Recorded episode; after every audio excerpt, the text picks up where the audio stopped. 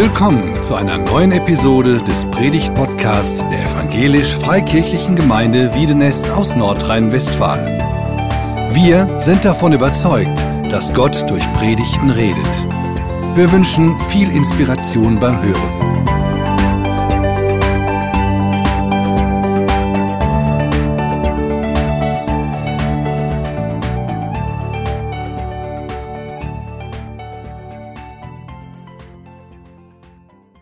Ohne Masken die meisten von euch zu sehen, ist schon cool. Ich habe vor zwei Wochen hier gepredigt. Da war noch Maskenpflicht am Platz. Ne? Und dann denkt man so als Prediger, auch gerade wenn man ins Halbdunkel reinpredigt, weil das ja aufgenommen und gestreamt wird, was denken die Geschwister? Ja. Und hinterher kriegt man hier und da mal eine Reaktion, aber beim Predigen ist das schon komisch, wenn man nur in Maskengesichter guckt. Wer seine Maske aufhalten haben will, überhaupt kein Ding. Durch Jesus meine Werte finden. Werte, finde ich, kann man sehr schön ablesen anhand dessen, was jemand trägt, wie er sich kleidet. Frisuren wäre auch noch ein extra Thema. Und als wir noch keine medizinischen Masken tragen mussten, da waren die Masken ja auch ein Ausdruck von den Werten, die ich lebe. Wo nehme ich meine Werte her? Wenn du dann einen Schüler in einem Unterricht vor dir sitzen hast, bin ja Lehrer, und er hat so eine Clownsmaske. Er weiß genau, hm, der lebt seinen Wert. Dafür sind aber die Lehrer da, um das dann entsprechend auch wieder in trockene Tücher zu bekommen. Wie sieht das aus mit deinem Christsein? Wo nimmst du deine Werte her? Wo machst du dich dran fest, wie du lebst? Vielleicht hast du ja so ein Ditsche für fromme Gewand an, was deine Werte ausmacht. Ups.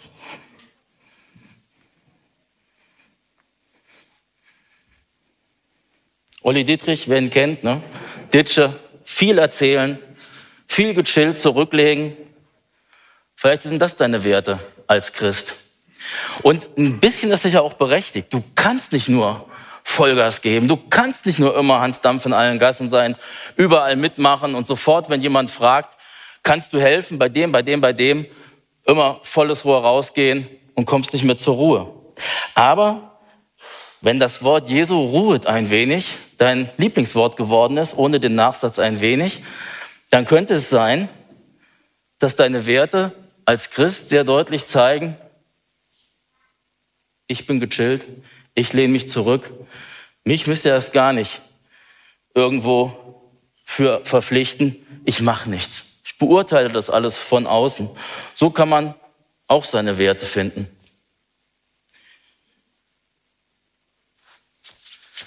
Dann gibt's die,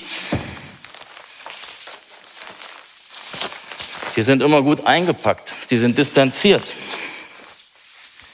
Die Mütze möglichst tief ins Gesicht gezogen. Ich erinnere mich an meine Oma, die immer sagte, Thorsten, zieh dir ein Mützchen auf. Bei so einem Wetter, wie wir zurzeit haben. Man könnte sich ja erkälten, man könnte sich ja infizieren.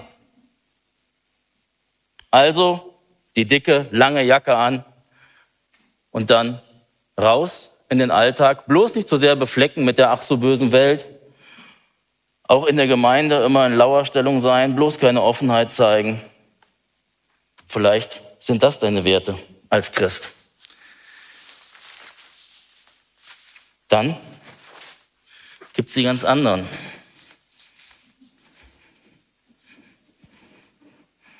Ja, gut wäre gewesen, ich hätte es vorher auch. Das sind die, die wollen alles sein, nur nicht stromlinienförmig. Die zeigen ganz deutlich, meine Werte bestehen darin, dass ich gegen alle Regeln verstoße. Dass ich immer zeige, ich bin was Besonderes. Ich bin bloß nicht stromlinienförmig. Und die Andersartigkeit ist auf einmal das, was mein höchster Wert ist. Bloß nicht einer von den Langweilern sein. Bloß nicht einer von denen sein, ja, mit denen du keinen Start machen kannst. Ich will auffallen. Ich habe mir das nicht umsonst mal für so eine Karnevalsparty gekauft. Ich glaube, ich bin manchmal auch ein bisschen so.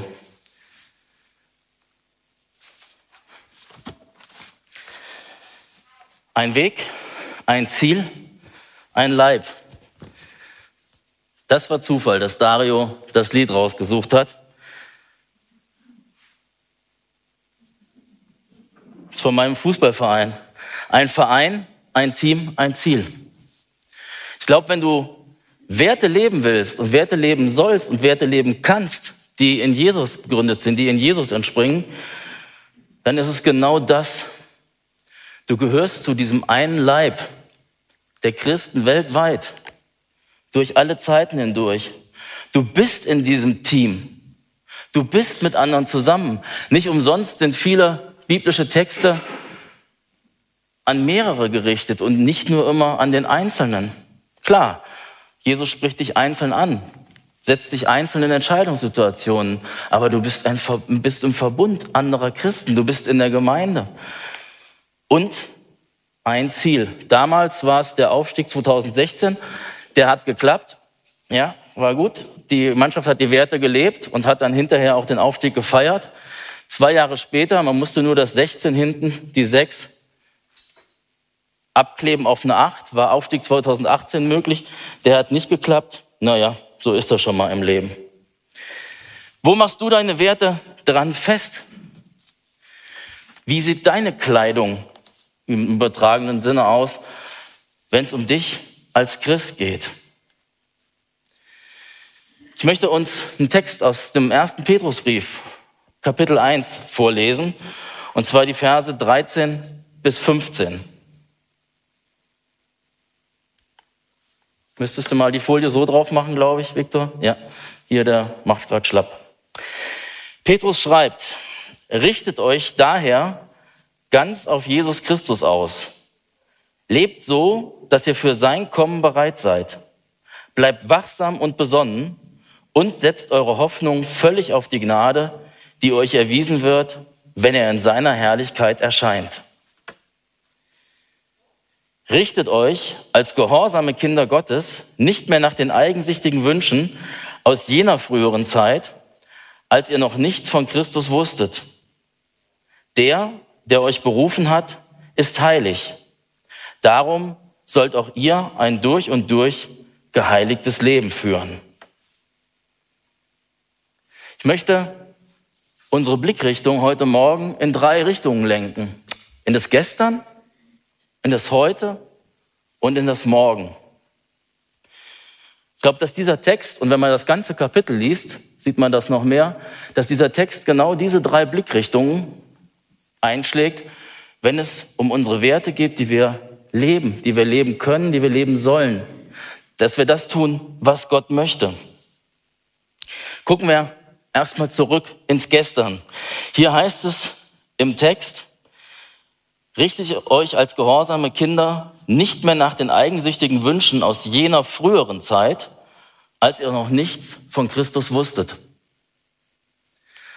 In römischem Recht gibt es einen Grundsatz, der heißt, Unwissenheit schützt vor Strafe nicht. Du kannst dich nicht rausreden, indem du sagst, das wusste ich nicht, dass die gesetzliche Regelung so oder so ist. Wir haben in unser Rechtssystem einen Großteil auch von dieser Rechtsauffassung übernommen. Es gibt so ein paar wirklich kleine vereinzelte Bereiche, wo man sagen kann, Unwissenheit schützt vor Strafe. Und unser Text sagt, wir haben gelebt nach unseren eigensichtigen Wünschen aus der früheren Zeit, also aus unserer Vergangenheit, wo wir noch nichts von Christus wussten. Und die Zeit, die gab es für die einen mehr und länger und für die anderen weniger. Wer in einer christlichen Familie sozialisiert ist, der hat relativ schnell mitbekommen, ja, dass es Gott gibt.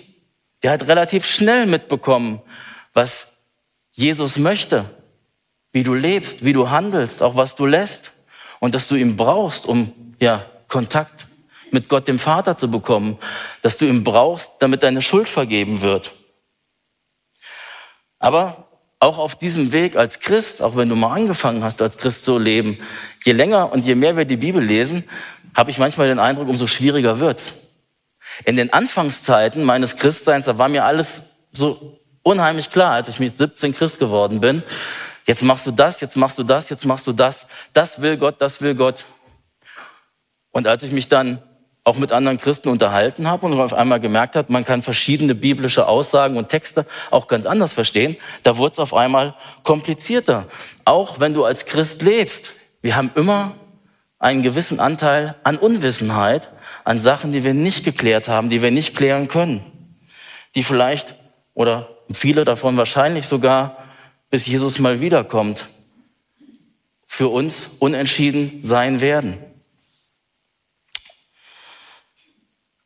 Aber dieser Blick zurück, diese Unwissenheit, möchte ich nochmal verknüpfen mit unserem Gewissen. Ich glaube, unser Gewissen sagt uns ganz genau, was wir falsch gemacht haben, wo wir falsch gehandelt haben, wo wir früher eben nicht so gelebt haben, wie Gott das wollte. Das weiß ich ja auch heute noch. Wenn ich diesen Tag gelebt habe, werde ich euch morgen über manche Sachen, manche Sachen auch nicht, andere Sachen auch nicht, werde ich euch sagen können, wo mein Gewissen mir deutlich gesagt hat, nee, Thorsten, das war nicht in Ordnung. Da hast du falsch gelebt. Manche Menschen leben ja so nach dem Motto, ich habe kein schlechtes Gewissen, ich benutze es nie. Es ist ja so ein bisschen ja, schon von mir weggeschoben. Aber wenn du ehrlich bist zu dir selbst, ich glaube, bei den meisten Sachen wissen wir ganz genau, was in Ordnung ist und was nicht in Ordnung ist. Was Gott möchte, was die Werte von Jesus sind und welches sie nicht sind. Unsere eigensüchtigen Wünsche ziehen uns von Gott weg. Ich möchte dich mal fragen, wie sieht denn dein Gestern aus? Wie sieht deine Vergangenheit aus? Wie sieht die Zeit aus? Ich nehme mal an, die meisten von uns, wenn nicht alle, die hier sitzen, leben mit Jesus, haben einen Anfang mit Jesus gemacht. Wie sieht denn die Zeit davor aus? Gibt es ein Gestern und ein Heute?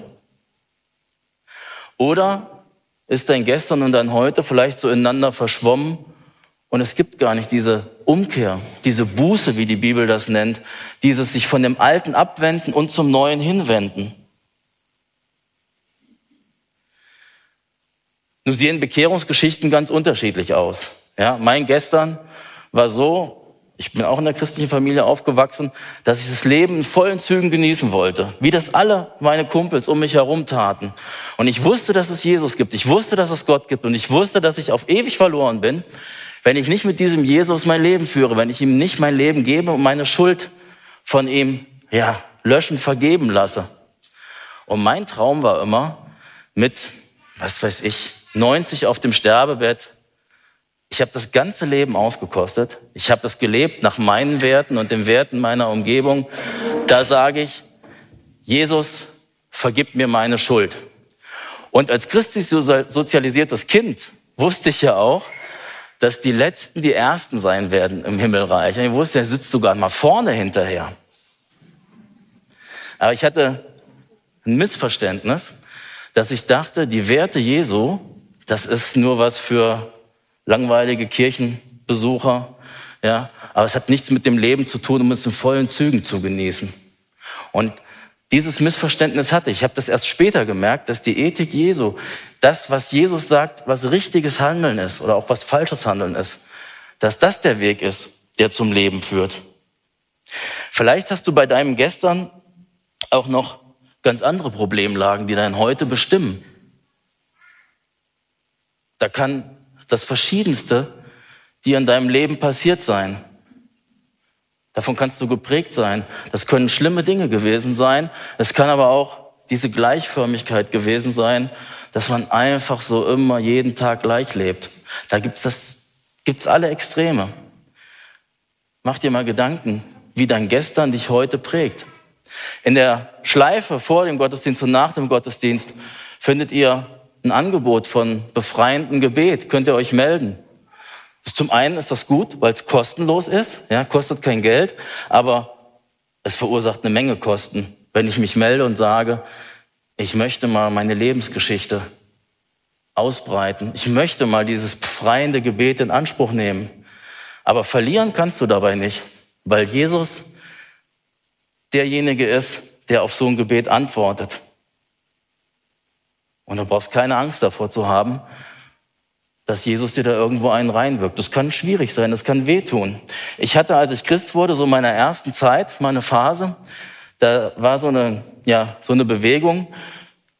Bring deine Vergangenheit vor Gott. Lass dich heilen. Innere Heilung war so das große Thema. Ja, und darum geht's auch in unserem Leben, uns von gestern ja, lösen zu können und befreit im Heute zu leben, dass wir alte Wunden vor Jesus ausbreiten. Und ich habe mal so einen Rundumschlag gemacht, da war ich vielleicht so Anfang 20, wo ich Jesus und Gott so mein Leben hingelegt habe. Zum Teil auch mit einem guten Freund zusammen gebetet habe und gesagt, das und das und das, das gebe ich dir jetzt. Natürlich, unsere Vergangenheit begleitet uns, aber Jesus kann es ändern. Der kann es neu machen und der kann dich auf neue, ja, auf eine neue Ebene bringen. Vom Gestern zum Heute, zum Jetzt, zum Hier und Jetzt. Das, was du heute und hier und jetzt tust, wird bestimmen, wer du morgen bist und wie du morgen bist. Das ist kein Geheimnis. Gestern waren wir unwissend und dann steht im Text, heute sind wir heilig. Und dieser Begriff heilig, der weckt ja oft falsche Vorstellungen. Ne? Das ist ja so ein bisschen so, die Heiligen, die schweben so 30 Zentimeter über dem Boden, die machen sich nicht, nichts mehr dreckig. Ja, Wer so heilig ist, der, der versündigt sich einfach nicht mehr, der lebt ethisch absolut korrekt. Aber heilig leben heißt eigentlich auch, ständig im Bewusstsein, dass ich ein sündiger Mensch bin, dass ich ein schuldiger Mensch bin, zu leben.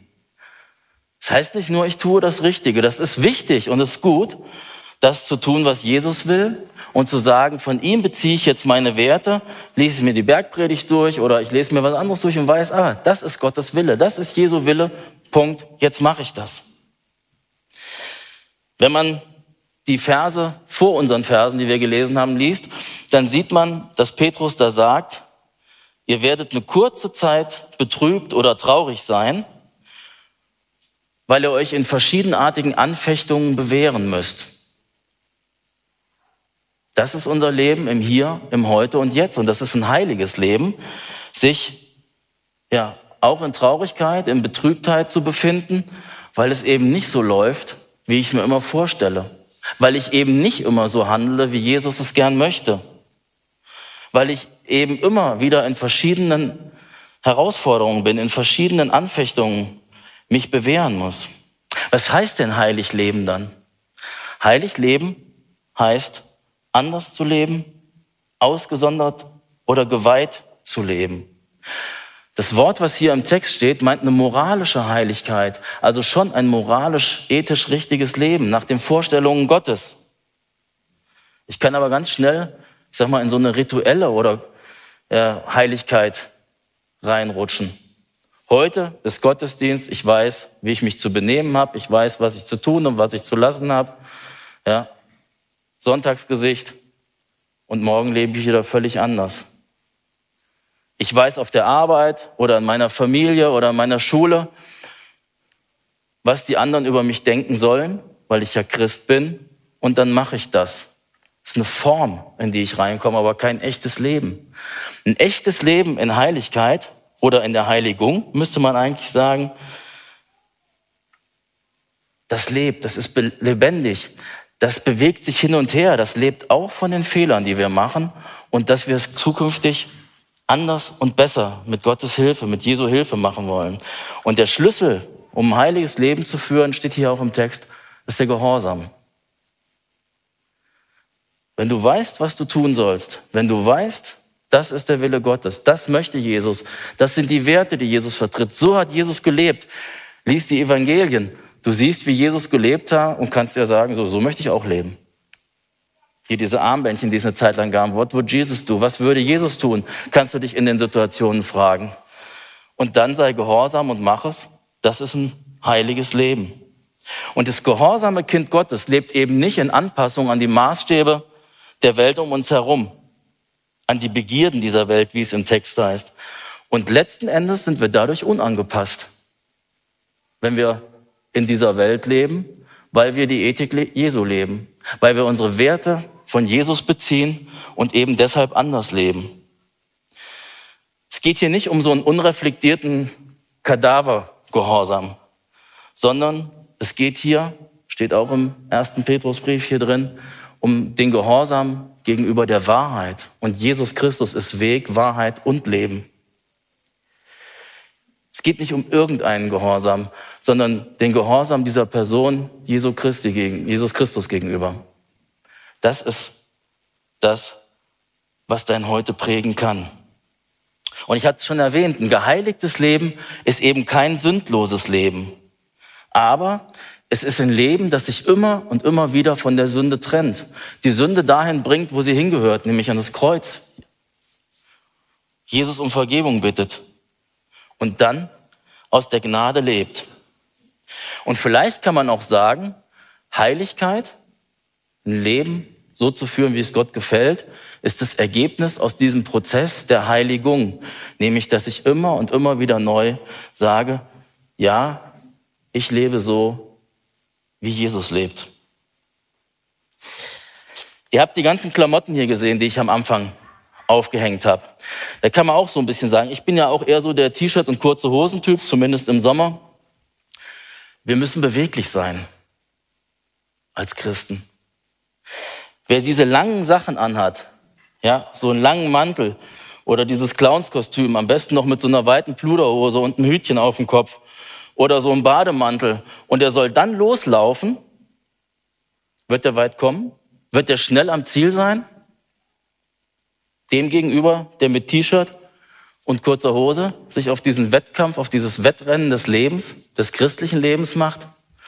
Nee, der wird eher stolpern.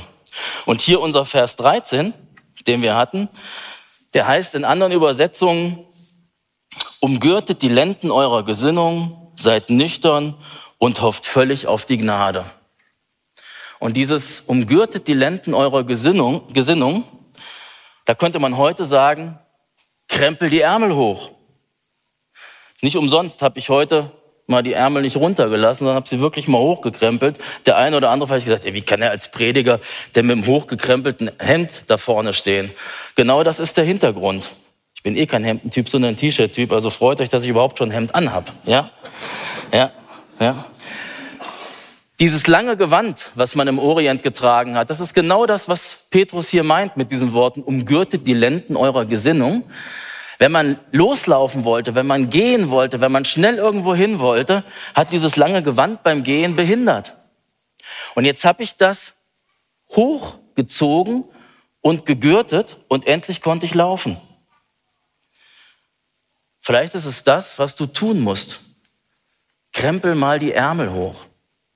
Jetzt mach doch mal was. Ich habe mal einen Film gesehen im Kino von einem Starregisseur, der eigentlich eher dafür bekannt war, dass es in seinen Filmen relativ viel Action gibt und das war ein Dialogfilm.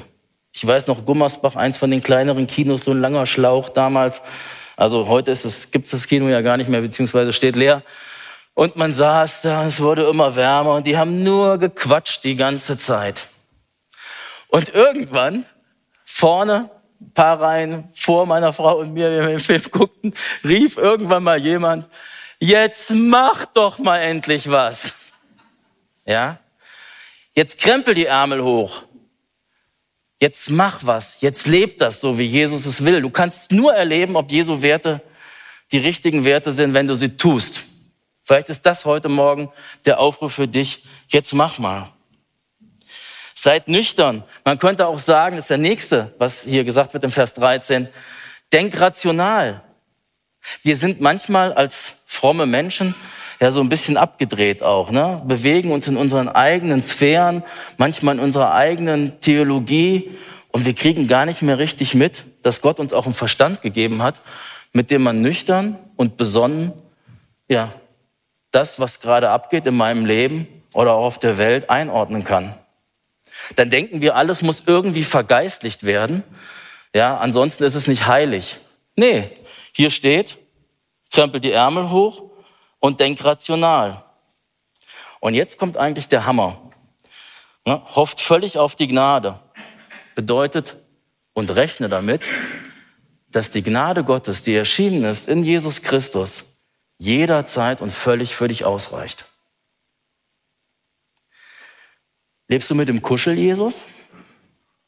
Es gibt so einen Trend, habe ich manchmal den Eindruck, ja, dass ich immer betone, ja, du kannst immer zu Jesus kommen, die Gnade ist immer da und so. Und dass ich den Rest, er möchte aber auch, dass du anders lebst, dass du heilig lebst, dass ich den oft weglasse.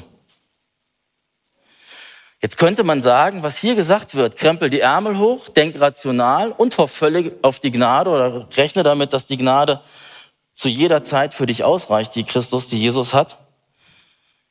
Also unternimm eigene Anstrengungen, dass sich das widerspricht. Und es widerspricht sich gerade nicht, weil dieses heilige Leben immer auch ein Leben ist, was mit Sünde und Schuld umgehen muss. Was eben nicht sündlos ist, sondern was immer wieder Vergebung braucht. Und jetzt tu beides. Tu das eine, streng dich an, wag einfach mal was, mach einfach mal was, durchdenk das gut, aber sei, gleich, sei dir gleichzeitig bewusst, die Gnade von Jesus ist jederzeit für dich da. Und das auszuhalten, ich leiste mein Seelenheil nicht, ich leiste mein heiliges Leben nicht, ich nehme es aus der Gnade, aber gleichzeitig zu wissen, Gerade weil die Gnade da ist, deshalb kann ich mich auch selber anstrengen, deshalb darf ich auch selber denken. Dieses auszuhalten, ich glaube, das ist eine lebenslange Aufgabe. Was wird morgen sein? Ich habe schon gesagt, die Werte, die du heute hast und die du heute lebst, bei einer hoffentlich versöhnten Vergangenheit, die du hinter dir hast, die werden prägen, was morgen sein wird. Wenn man den Text weiterliest, dann kommt raus, wisst ihr, was mal sein wird? Freude.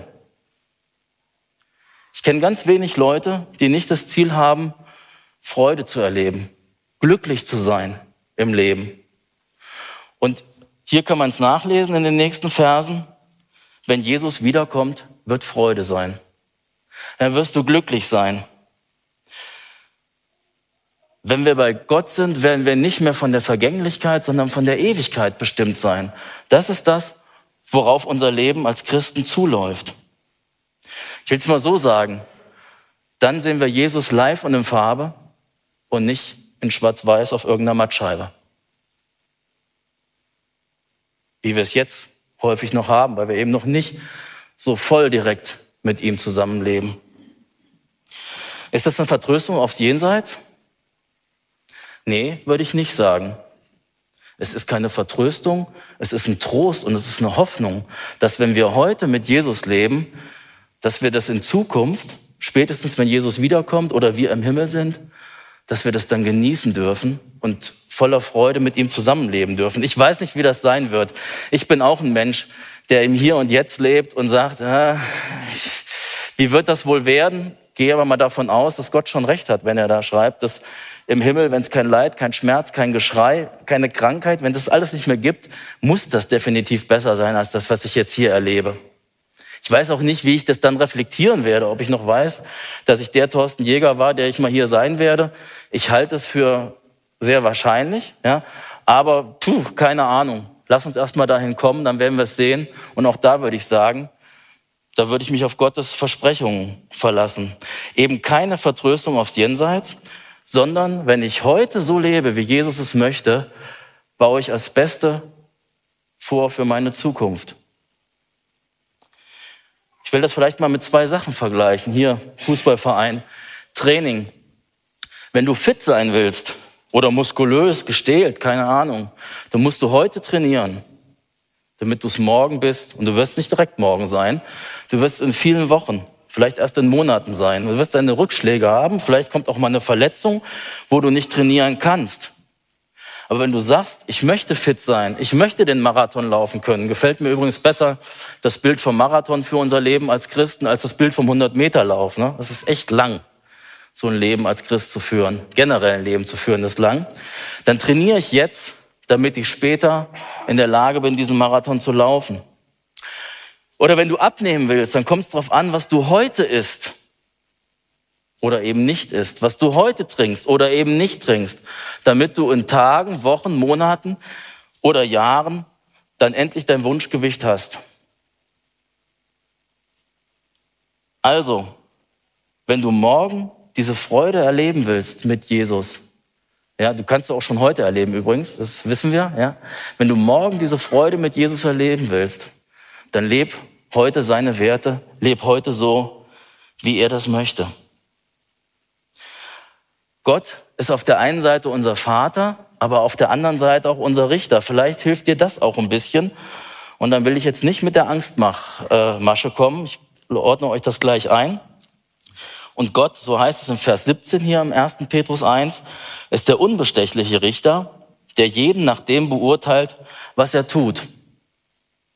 Und voll auf die Gnade hoffen und Gott als Richter zu erwarten, das ist Evangelium komplett. Weil Gott Richter und Retter ist. Weil er durch Jesus Christus es geschafft hat, uns den Weg wieder zu ihm zu ebnen. Aber ich glaube, wir sollten uns im, Bewusst, im Bewusstsein, dass Gott auch Richter ist, unser Heute gestalten, damit wir morgen ja wissen, wir können ihm gegenübertreten. Na klar, weil Jesus für uns gestorben ist. Aber ich möchte eigentlich nicht der sein, der den letzten Platz im Himmel bekommt und dann läuft so ein Film ab und ihr seid alle dabei und seht alle, was ich für ein schlimmes Leben geführt habe, für schlimme Gedanken gehabt habe, für schlimme Taten gemacht habe. Und dann sagt Gott zum Schluss, aber du hast Jesus, komm noch so rein. Nee, ich möchte heute schon mit Jesus leben, so dass ich morgen, wenn er auch Richter sein wird, mal vor ihm stehen kann und sagt, gut, dass du mir vergeben hast, mir Sauhund, aber auch gut, dass ich das wusste und so viel ja schon in diesem Leben, in dieser Zeit anders leben konnte. So bin ich übrigens Christ geworden, habe ich ja erzählt, aus dieser Angstbotschaft heraus. Ich bin nämlich von einem Kumpel mitgenommen worden auf so einen christlichen Kongress und da hat der Prediger gesagt, hat ein Ehepaar besucht, die haben erste Kind erwartet, hatten alles vorbereitet und dann sagt er, bist du vorbereitet, wenn Jesus kommt? Ich wollte ja mit 90 oder so, ne, auf dem Sterbebett und dann alles gut. Und ich wusste, ich bin nicht vorbereitet. Ja, und dann man kann die ganzen Trickkisten auspacken. Und wenn du nach diesem Gottesdienst hier raus über die Straße gehst, weißt du, ob du die andere Seite lebend erreichst. Ja.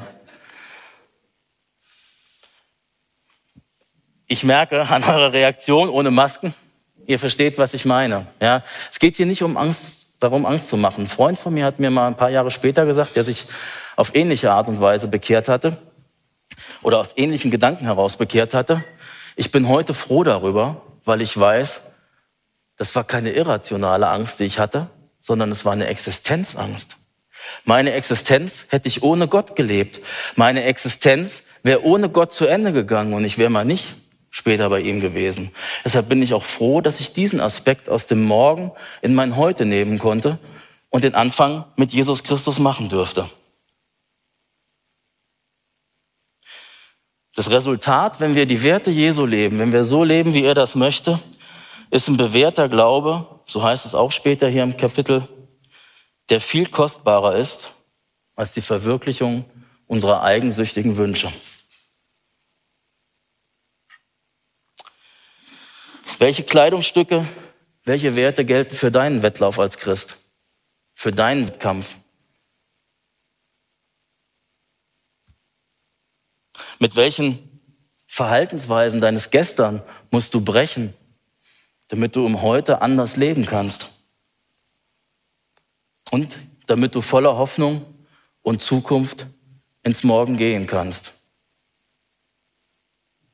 Und wenn du dir ein, zwei, drei von diesen Fragen für dich selber jetzt in der Stille beantworten kannst, vielleicht schon, und gehst aus diesem Gottesdienst raus, dann tu endlich was. Ich bete noch. Jesus, du forderst uns heraus, aber du gibst uns auch Zuspruch. Und in diesem, ja, in diesem Spannungsverhältnis leben wir. Als Menschen leben wir als Christen. Du möchtest, dass wir heilig sind, weil du heilig bist, großer Gott. Und jetzt hilf uns an den Stellen, wo das ganz wichtig ist für uns, dass wir unsere Vergangenheit klären, mit dir klären, vor dir klären, durch dich klären. Dass wir im Heute das tun, was du möchtest und was du gern hast und das lassen, was deinem Willen nicht entspricht.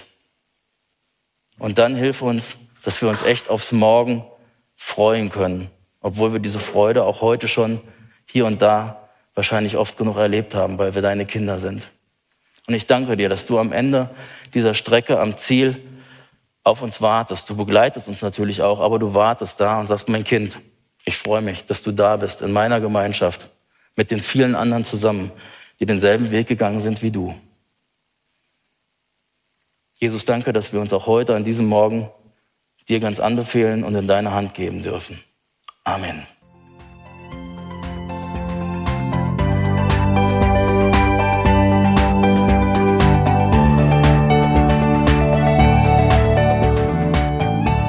Sie hörten einen Predigt-Podcast der EFG Wiedenest.